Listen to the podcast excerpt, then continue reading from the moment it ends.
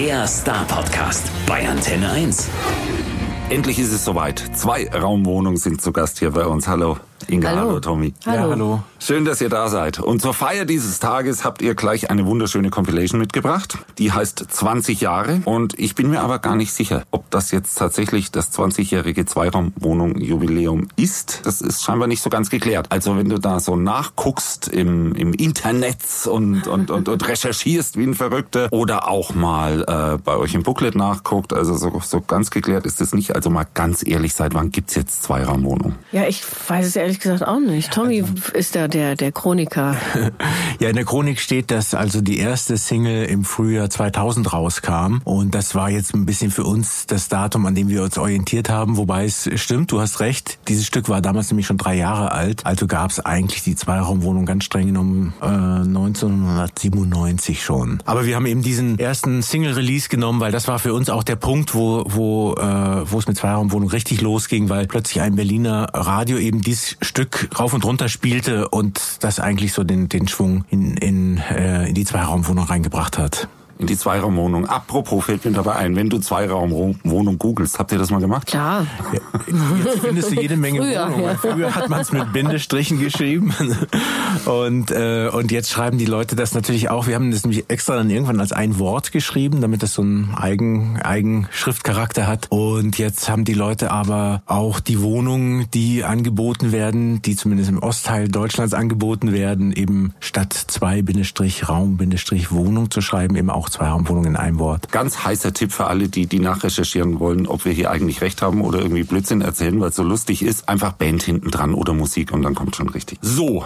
ihr scheint irgendwas geschaffen zu haben, was so, so, so, so wie der Soundtrack zu Berlin wirkt, zumindest für all die außerhalb von Berlin. Irgendwie meine ich, ist das schon so. Glaubt ihr eigentlich, dass Zweiraumwohnung woanders hätte entstehen können? Hamburg, München, Köln, keine Ahnung. Na, wir haben das schon auch mal überlegt, aber wir glauben, äh, nein, das hätte nur in Berlin entstehen können, weil das hängt natürlich sehr viel zusammen auch mit dem Lebensgefühl in Berlin. Damals, als die Mauer gefallen war und als eben Ost und West da zusammenkamen und einfach auch eine große äh, Ausgelassenheit Ausgelassenheit und Freude und eine, eine Wildheit, eine neue in der Stadt war. Und das, da haben wir uns auch von ernährt, regelrecht. Wir hätten ja auch einen anderen Bandnamen. Ne? Wir könnten vielleicht sonst noch, könnte es in Leipzig oder Dresden entstehen. Weil der Gag war ja, dass du auch in West-Berlin zwei Zimmerwohnungen sagst und zwei Raumwohnungen man im Ostteil der Stadt sagt. Und wir haben eigentlich so ein bisschen, als wir vom Westteil der Stadt in den Ostteil, der ja dann damals neu und aufregend war, rübergezogen sind, so eben so ein bisschen getan, als wären wir eine Ostband. Das sollte so ein bisschen dieser Bandname verkörpern und so eine Art Charade sein. Ja klar, wenn wir genügend Zeit haben, werden wir uns heute auch noch über eure Ostband-Vergangenheit unterhalten. da könnt ihr Gift aufnehmen. Aber am Anfang war, und ihr habt es gerade gesagt, wir trafen uns in einem Garten. Und da würde ich jetzt mal eben ganz kurz reinhören. Wir trafen uns in einem Garten, wahrscheinlich unter einem Baum. Oder war es in einem Flugzeug? Wohl kaum, wohl kaum. Es war einfach alles anders viel zu gut für den Moment. Wir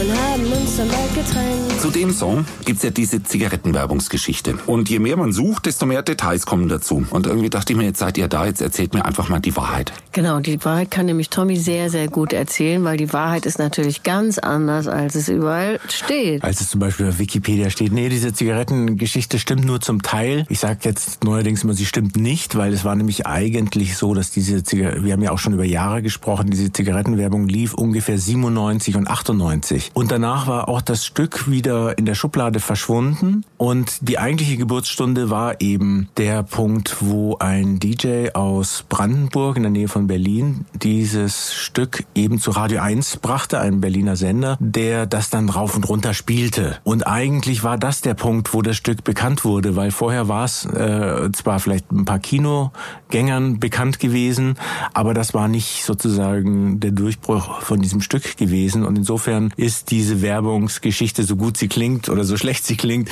eben nicht ganz richtig, sondern man muss sagen, nicht der Werbung gebührt die Ehre, sondern dem Radiosender. Ich finde ja irgendwie auch den Zusammenhang nicht zwischen einer Zigarette und diesem zugegebenermaßen wunderbar ein Lied über Verliebtsein, weil ich, ich, ich bin ja nicht verliebt in die Kippe. Also das, das haut schon mal gar nicht hin. Und Naja, das ist ja oft so, dass also Lieder äh, unter Werbung liegen, die mit der mit dem Produkt nichts zu tun haben. Ne? Sonst das ist ja auch zu langweilig sonst. Ne? Aber es ist ja auch kein äh, in dem Sinne kein einfaches Liebeslied. Es ist ja ein bisschen ein Anti-Liebeslied. Das heißt ja dann denke ich mal was anderes als immer nur an dich. Das bedeutet ja, dass Verliebtsein auch richtig nerven kann. ja klar, und wenn du dann an was anderes gedacht hast und so, und dann geht das Kopfkino wieder los. Ne? Wie kamt ihr eigentlich darauf, äh, elektronische Popmusik zu machen? Weil wenn man so ein bisschen guckt über eure Ostband-Vergangenheit, also äh, Tommy, bei dir äh, hieß die Ostband-Vergangenheit, glaube ich, Elektro äh, alternative Arschlöcher, sowas. und, und eher dem Punk zuzuordnen. Und Inga, bei dir braucht man eigentlich außer Neon Babies eh nichts sagen. Oder Döff oder, oder Ja. war, war, war was auch immer. Äh, also, also wie kam es dann dazu? War das so eine Eingebung, so eine plötzliche, oder war das der Groove zur richtigen Zeit? Ja, für uns war das eben interessant, wo wir eben sehr viel in die Clubs gegangen sind in den 90er Jahren und eigentlich die interessante Musik sehr viel eben äh, von den DJs aufgelegt äh, wurde oder auch aus der DJ-Kultur kam, die neue elektronische Musik, die in den 90ern aufgekommen war, die eigentlich mit Popmusik zu verbinden. Ne? Und das war so ein bisschen der Ansatz, den wir gemacht haben und der sich vielleicht auch so ein bisschen als roter Faden durch unsere Produktion durchzieht, obwohl die alle sehr unterschiedlich klingen, aber auch so ein Stück wie Wir trafen uns am Garten ist eben insofern nicht nur so eine Indie angehauchte, punkig angehauchtes Liebeslied, äh, Abtempo-Liebeslied, sondern das ist dann eben auch ein Drumloop und ein Bass-Synthesizer. Und so haben wir immer eigentlich versucht, so die Produktionsideen, die es damals, die damals ja noch sehr neu waren, die sozusagen aus den Techno- und Clubproduktionen kamen, mit Pop-Produktion zu verbinden. Und deswegen sind wir da so ein, ja, ja, so zwischen, sagen wir mal, Popmusik, die von Dance-Musik äh, beeinflusst war. Das hat sich ja irgendwie zehn Jahre vorher auch alles schon gedreht, ne? Oder oder war war, war das nicht so? Wenn ich mir überlege, ich habe ein, ein, ein Interview mit dir, Inga, gelesen in der Berliner Zeitung, wo ausführlich über graueste Vorzeit gesprochen wird. Die, den Dschungel kenne ich nur in der Nürnberger Straße und du hast irgendwas vom Alten erzählt. Ich, Hä? Gibt's denn? nicht? war, war Wahnsinn. Aber so eine, da, da war das irgendwie Bowie, Blixer Bargeld, äh, Depeche Mode und Leo was auch Reiser, immer. ja, mhm. Genau, und dann plötzlich kamen ja die ga- ganzen Techno-Jungs. Ne? Maroscha kam haha aus Nürnberg, sind wir wieder bei der Nürnberger Straße. Westbam waren da und, und plötzlich hat sich die Musik komplett verändert. Und ihr Ja. wart eigentlich auf der revolutionären Seite damit. Ja, das ist ja auch was, was man eben nicht strategisch planen kann. Und ich glaube, das ist immer für alle, die wirklich so Music Lover sind, natürlich der beste Moment. Ne? Also die Plattenfirmen die rasen, rennen ja dann immer so ein bisschen hinter einem her, wenn eine neue Welle entsteht und wenn was, wenn eine interessante Musikrichtung entsteht, die wirklich aus dem sogenannten Underground kommt. Und so war das eben auch bei der Clubmusik in den 90ern und bei unserer Basis eben, dass, dass das wirklich eine äh, ganz äh, natürlich gewachsene Bewegung war, eine, eine natürlich gewachsene neue Musikrichtung. Und darauf aufzubauen, ist vielleicht auch ein bisschen das Geheimnis, warum das heute auch äh, relativ zeitlos immer noch klingt, auch unsere Sachen. Ich denke auch selber, wenn ich das höre, nicht daran, dass das äh, zum Teil 20 Jahre alt ist, weil einfach dieser, äh, sagen wir mal, elektronische Pop-Sound irgendwo äh, eine gewisse Zeitlosigkeit hat. Ja, und plötzlich war er da und jetzt ist er nicht mehr wegzudenken. Du kannst im Radio hören und eigentlich ist jeder zweite Song im weitesten Sinne irgendwie elektronisch. Genau, Musik, jetzt ne? ist auch jetzt, das hat sich jetzt zum Teil eben in, sagen wir mal, etwas einfacherer Form in ganz viele Musik, Musikrichtungen so weiter verbreitet. Ne? Trotzdem dieses romantische Vernetzen von Musikern und sowas, was, was der Außerberliner immer mit Berlin verbindet, das hat ja bei euch auch schon irgendwie stattgefunden. Zumindest findet man da immer wieder mal ein bisschen genauer guckt. Da hat mal Peter Plate zum Beispiel mitgearbeitet. Also wie, wie, wie trifft man sich dann so per Zufall an der Bar? Ja, schon, ja, ja, doch, auch einerseits so, aber wir haben natürlich die ganzen DJs, kennen wir natürlich, und die ganzen Remixer, die kennen wir natürlich aus der Clubzeit. Und eben Leute wie Peter, Plate und Ulf Sommer, die trifft man dann auch mal, hat man auf einer Popcom mal kennengelernt. Und ähm, dann haben, haben wir uns einfach entschlossen, zusammenzuarbeiten, weil wir zum Beispiel auch ja gar nicht äh, Hit in Anführungsstrichen orientiert waren, sondern wir haben irgendwie einen Sound entwickelt und ein Lebensgefühl. Und Themen, die wir irgendwie interessant fanden. Aber wir haben ja nie darüber nachgedacht, Ob das erfolgreich ist oder nicht, das denken wir immer, muss irgendwie jemand anderes äh, machen. Also wir nicht, wir können es nicht oder wir wollen es nicht. Und äh, da haben uns natürlich Ulf und Peter dann zum Beispiel als echte Hit-Experten geholfen. Und es ist schon Lebensgefühl. Das, also, also egal, ob man jetzt, es sind jetzt mittlerweile acht Studioalben, ne? Ob man jetzt die Alben durchhört, ob man, ob man einfach mal einsteigt mit 20 Jahren, völlig egal. Man hat ein bestimmtes Lebensgefühl, man geht mit und es ist irgendwie auch ein sehr angenehmes und leichtes Lebensgefühl. Es ist ja überhaupt nicht so hier, oh, die große böse Großstadt, sondern nee, nee, das irgendwie fühlt man sich total wohl in eurem Sound. Das ist natürlich irgendwo auch beabsichtigt regelrecht, weil wir wollen ja äh, den Leuten was geben und man muss ja was haben, ne, um es abzugeben. Man muss ja eine Karte im Ärmel haben, wenn man sie rausschütteln will. Wie das finde ich einen guten Spruch. Und wir haben da eben, ähm, glaube ich, auch uns immer überlegt, ähm, was was wir geben wollen, ist natürlich Freude.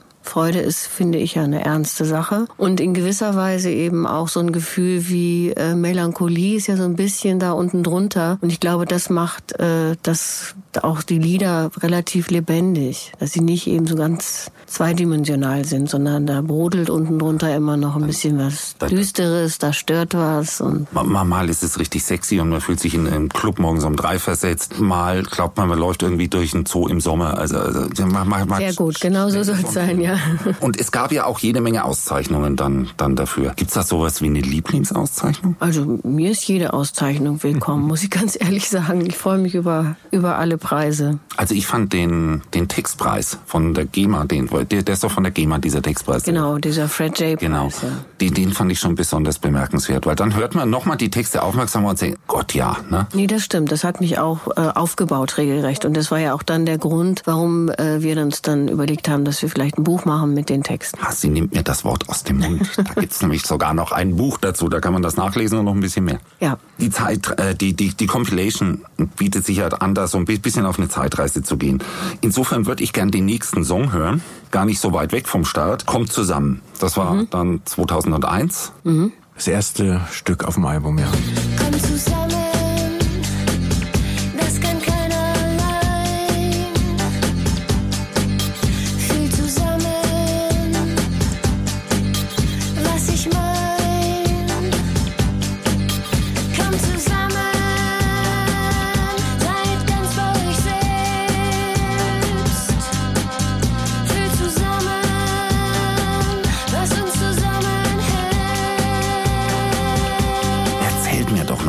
Bisschen was über den Song, weil irgendwie scheint es auch so ein besonderer Song zu sein, der nicht so in sich berichtet, sondern so so so massiv nach außen auch gerichtet ist. Ja, das war glaube ich der war das nicht der letzte Song, ne, den wir gemacht haben für das erste Album, ne? Ja, genau, wir haben eigentlich ich, vielleicht äh, hieß das Album sogar schon kommt zusammen, das weiß ich nicht mehr ganz genau, jedenfalls war es der letzte Song, den wir gemacht haben. Und wir wollten eigentlich noch so was programmatisches eben machen, was wie so eine Überschrift für das Album oder für alle Stücke, die danach kommen, stehen könnte. Und das war eigentlich eigentlich der Anlass für diesen Song. Eigentlich auch ein Backing, was eigentlich auch für so ein, wie so ein Remix oder so ein Clubstück gedacht war. Und dann hatten wir auch neu dieses Autotune-Kästchen. Das war damals noch keine Software, sondern irgendwie so richtig so ein Studiogerät. Und das erste, das erste Stück, was wir, glaube ich, damit gemacht haben und wo wir wirklich auch die Gesangsmelodie Inga dann auf dem Keyboard mitgespielt hatte. Und das war natürlich ein Erlebnis, dass man auf ganz andere Gesangsmelodien kommt und das findet sich in dem Song wieder. Ja, und auch ähm, das war so ein Moment, glaube ich, wo so eine erste, bei mir, ich kann mich erinnern, also als würde man so leicht ab, als hätte man so die Flügel ausgebreitet und würde so wie die, wie die Vögel, wenn man das manchmal so sieht, wenn die so abspringen und dann die Flügel hochgehen. So ein Moment war das äh, bei dem Lied, weil da war schon die Basis, das war alles da und dann war das nochmal so, die, die, das war so das, der, das Fluglied. Mit dieser Zeile auch, man kann nicht alles denken, was man fühlen kann, jeder ist mal ganz allein. Immer wenn ich glücklich bin, dann weiß ich schon, das wird nicht für immer sein. Das ist ja eigentlich, ist die Geschichte dann ja erzählt. Ne? Und dann weiter.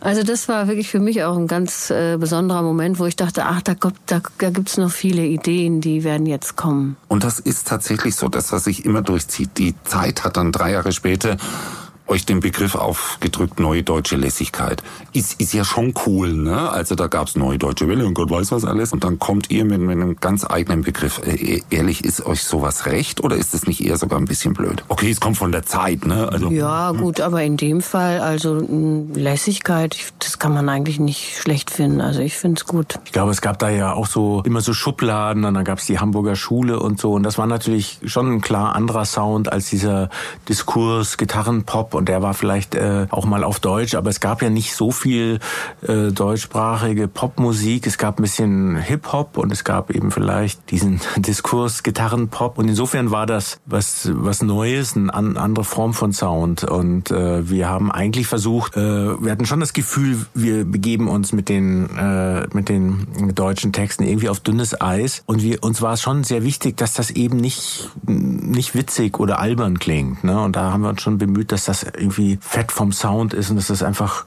cool klingt und das auch irgendwie das nicht so so wenig nischig wie möglich irgendwie klingt, sondern das sollte auch irgendwie souverän sein. Ne? Und das ist vielleicht die Lässigkeit. Es ist auch ein bisschen gefährlich mit der deutschen Sprache. Ne? Da kann man schnell mal cheesy sein oder, oder mal rutscht in eine Ecke, in der man ums Verrecken nicht sein möchte. Ja, ja, das ist äh, deswegen glaube ich, ähm, also wenn ich habe immer so darauf geachtet, dass die Texte eben nicht nur so eine Stromlinie haben, sondern dass da immer ein Bruch drin ist und dass da immer ein Wort drin ist, was eigentlich nicht da reingehört, sowas wie Pommes frites oder sowas wie äh, Schaltstelle oder irgendwie so ein unsexy Wort auch da drin ist, damit man äh, mal wieder zurück auf äh, in, in, ins Jetzt kommt auch, damit es irgendwie nicht, also wenn ich ich mag ja kein Pathos und so, das ist mir irgendwie fremd und deswegen passt auch lässig und lässig heißt ja auch, man nimmt sich nicht ganz so ernst. Genau, und außerdem die unsexy Wörter machen das eigentlich erst richtig sexy. ja, es ist irgendwie schon so, ne? Weil, Wollte ich jetzt nicht sagen, aber wenn du das sagst, ist natürlich schön. Nehmen wir das an. Dann nehmen wir das mal an. Lasst uns einen Schritt weitergehen. Wir kommen ja nicht drum herum. Wir müssen jetzt einfach in, in Greatest Hit reinhören. 36 Grad. 36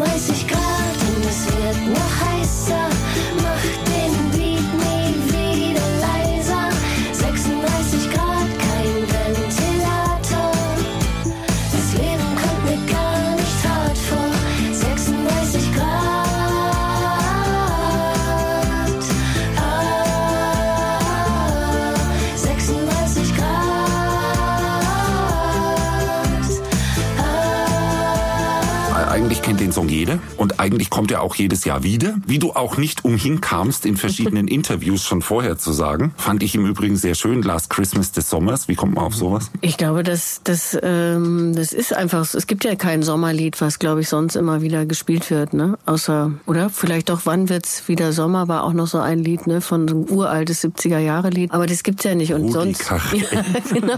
Um Gottes Willen. Ja, Rudi, ja. Und äh, deswegen, wir haben das ja gar nicht so geplant. Das hat, ist ja auch so von selber so entstanden. Aber eigentlich zum Sommer holt man diese Lieder normalerweise nicht raus, sondern eben wirklich zu Weihnachten. Aber jetzt gibt's eben auch ein Sommerlied. Stimmt, weil Sommer gibt's immer nur einen Sommerhit und das heißt gleich vergänglich. Mhm, Ja, das heißt es Und, ja bei und uns genau auch. das aber- ist euch aber da nicht passiert ja, eigentlich. aber ne? wir, wir lieben dieses Lied auch und wir, wir, wir gießen das jedes Jahr neu und wir machen neue Versionen davon und haben jetzt auch wieder eine neue Version gemacht, die wir auch live spielen. Pünktlich zum Sommer. Ja, Sehr gut. Aber die Tour ist vorher, da kann man sich eingrufen. genau, kann Reden man schon mal mitsingen lernen, ja. Also, glaubst du, das muss man noch lernen? Ja, weil ich habe eine neue äh, neuen Chorus geschrieben dafür, weil nämlich zwei Aktivistinnen von Fridays for Future haben uns kontaktiert und haben gesagt, hey, das Lied kennt doch jeder und habt ihr nicht Lust, das mal umzutexten? Und da haben wir gedacht, wow, diese jungen Mädchen, also fantastische Ideen und dann haben wir das umgetextet und jetzt geht ein Chorus folgendermaßen. 36 Grad und es wird noch heißer. Unser Beat wird nie mehr leiser. Nur ein halbes Grad bis zur Katastrophe. Die Welt singt schon die letzte Strophe.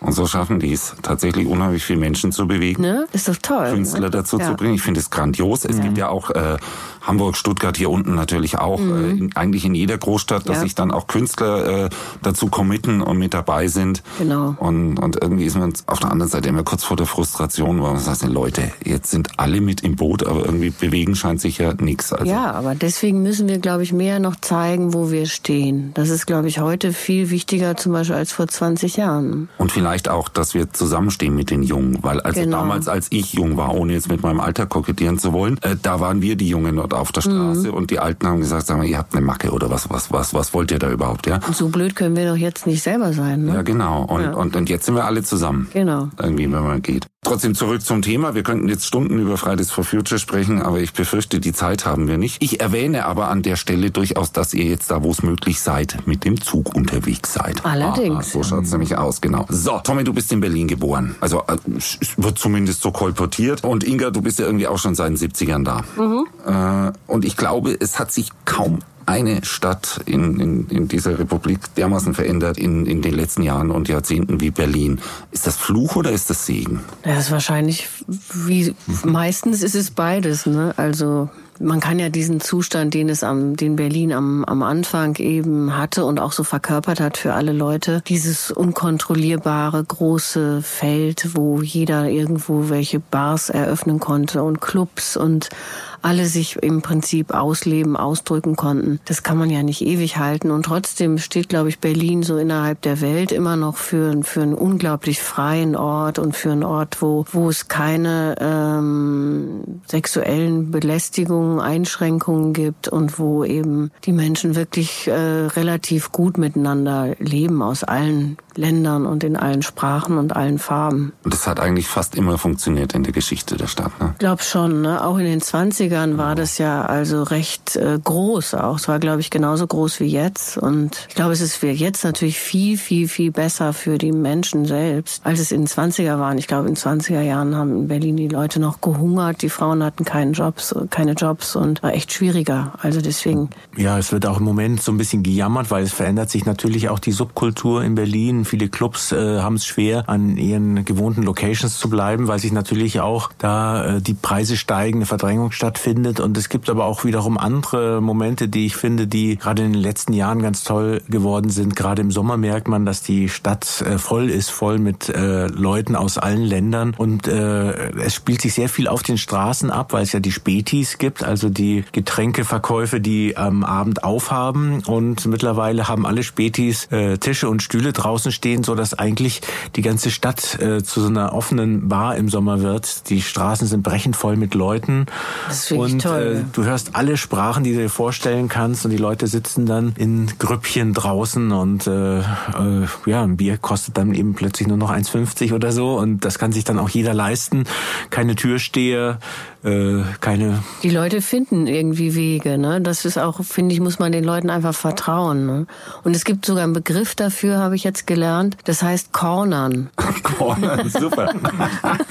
ich denke Im mir gerade, ordentlich ich, gecornert. ich, ich, ich denke mir gerade, wir müssen diese Information jetzt dringend, so dass es noch nicht da ist, Herrn Kuhn hier, Oberbürgermeister von Stuttgart und so weiter geben, weil bei uns in der finstersten Provinz, da ist ja spätestens um elf Feierabend, so ist es. Ja, lass die mal hier cornern. Das geht bestimmt auch Wir gut versuchen hier. das seit Ewigkeiten. Wir haben da so einen ganz kleinen Laden unten im Zentrum, der heißt Palast der Republik, äh, schaut aber gar nicht so aus. Und da sitzen die Leute eh die ganze Zeit auf der Straße und auf der Nacht. Aber es gibt permanent Probleme. Nehmt euch ein Beispiel an Berlin. Ja, also wirklich. genau. So, also ich hätte jetzt hier ja gerne noch gesagt, es ist, ich sag's jetzt einfach, es ist ja irgendwie auch so, man guckt immer zurück, weil du es gerade gesagt hast, Tommy, und sagt, ach, damals war das doch ganz cool. Und das ist jetzt nicht mehr. Ich meine, das ist, ist mir auch so gegangen. Ich hatte, hatte dieses Berlin kurz vor dem Mauerfall im Kopf und da spielte sich ja irgendwie die Szene auch ganz woanders ab, ja. Und, und plötzlich, oh, mein Berlin gibt's nicht mehr, brauche ich gar nicht mehr hinfahren oder irgendwie so. Und dann passierte wieder äh, auf der anderen Seite unheimlich viel und, und ich glaube, kann das sein, jetzt lamentiert man wieder, oh, das ist jetzt weg, aber es kommt Ja. immer was Neues. Nee, das ist auch, ich glaube, Veränderung ist eben nicht für alle gleich irgendwie, sondern manche Leute hängen eben an, an ihren alten Geschichten und manche gehen gerne in was Neues. Also ich gehe zum Beispiel sehr gerne in neue Situationen. Ich bin auch gerne auf Reisen. Ich bin gern fremd und bin, bin, dann freue ich mich auch, wenn ich wieder nach Hause komme. Aber dieses Unterwegssein, dass man immer so aufmerksam ist und sich alles anschaut. Deswegen, ich bin auch gerne in so einer Stadt wie Stuttgart, obwohl ich mich hier gar nicht gut auskenne. Aber ich habe das Gefühl, ich bin frei. Ja, du erkennst diese Stadt an diesem großen Loch in der Mitte. Seht ihr gleich. Ist das ihr euer Bahnhof oder? ja, echt. Aber das ist ist auch die Idee bei äh, Das ist nicht das Ende, Baby, ne? wo es auch erst zuerst Scherben gibt und Stress. Ja, ja. Und dann will, will, will, wieder willst weiter. du das Fragensheet nehmen, Tommy? ja, das ich schon. Da steht nämlich, siebten Sinn. da steht's jetzt drauf, genau. Wir müssen jetzt nämlich wieder in den Song reinhören. Das ist nicht das Ende, Baby. In den hören wir jetzt rein. ist nicht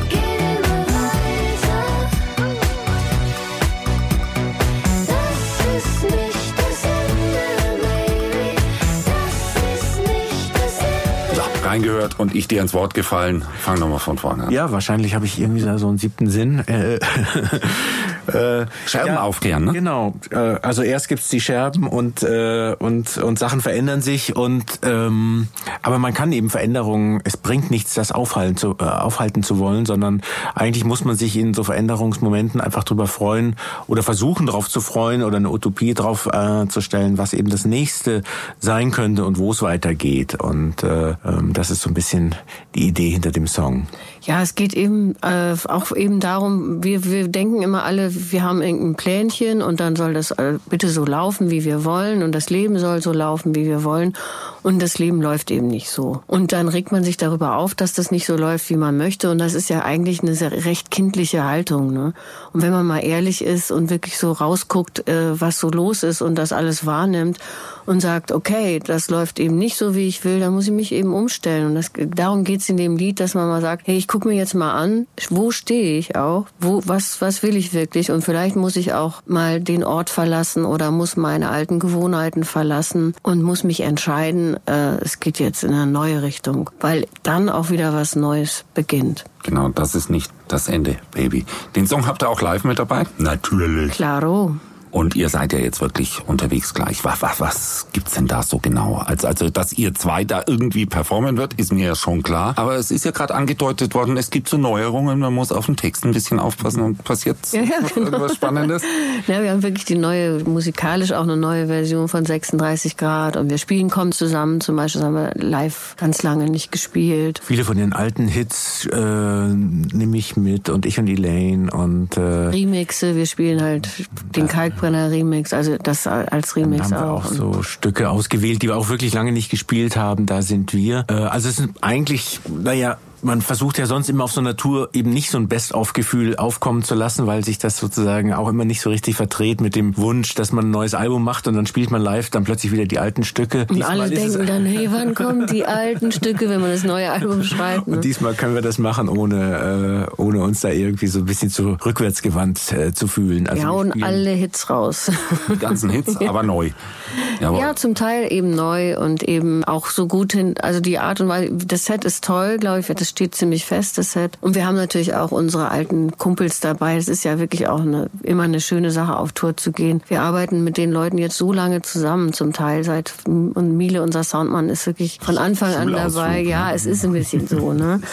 Und dann haben wir super Videokünstler, der Heger Deutsch, und der ist einfach, ähm, macht dann Videomapping. Mapping und dann gibt's einen Ball auf der Bühne. Äh, jetzt im Moment geht's noch darum, der Ball ist so groß und ob ich da überhaupt Platz habe und sowas alles. Also es wird, glaube ich, Spaß. Also Dinge, die noch gelöst werden müssen. ich überlege mir gerade noch, ob ich Leute auf die Bühne hole oder ob ich reingehe mal in die Leute, weil ich finde ja immer, das Publikum ist so ein großer Teil des Konzerts. Ne? Das sind ja nicht nur wir da vorne und wir kommen aus dieser DJ-Kultur, wo wir eh immer sagen, es geht ja gar nicht um uns, sondern es geht um die Musik und um die Leute, die tanzen. Und deswegen finde ich es immer toll, wenn sich diese Bühnensituation mal so einmal während des Konzerts auch mal so auflöst. Aufbrechen, zusammen feiern. Hey, ich freue mich riesig drauf. Ich könnte jetzt noch locker eine Stunde mit euch reden. Ich hätte so viele Fragen, ich kann die alle aber gar nicht mehr stellen, weil, ha, hier schließt sich der Kreis, ihr müsst zum Zug. Ich sage Genau. euch, kommt einfach bald wieder. Machen wir auf jeden Fall. Schön, dass ihr da wart. Danke. Gerne. Der Star Podcast bei Antenne 1.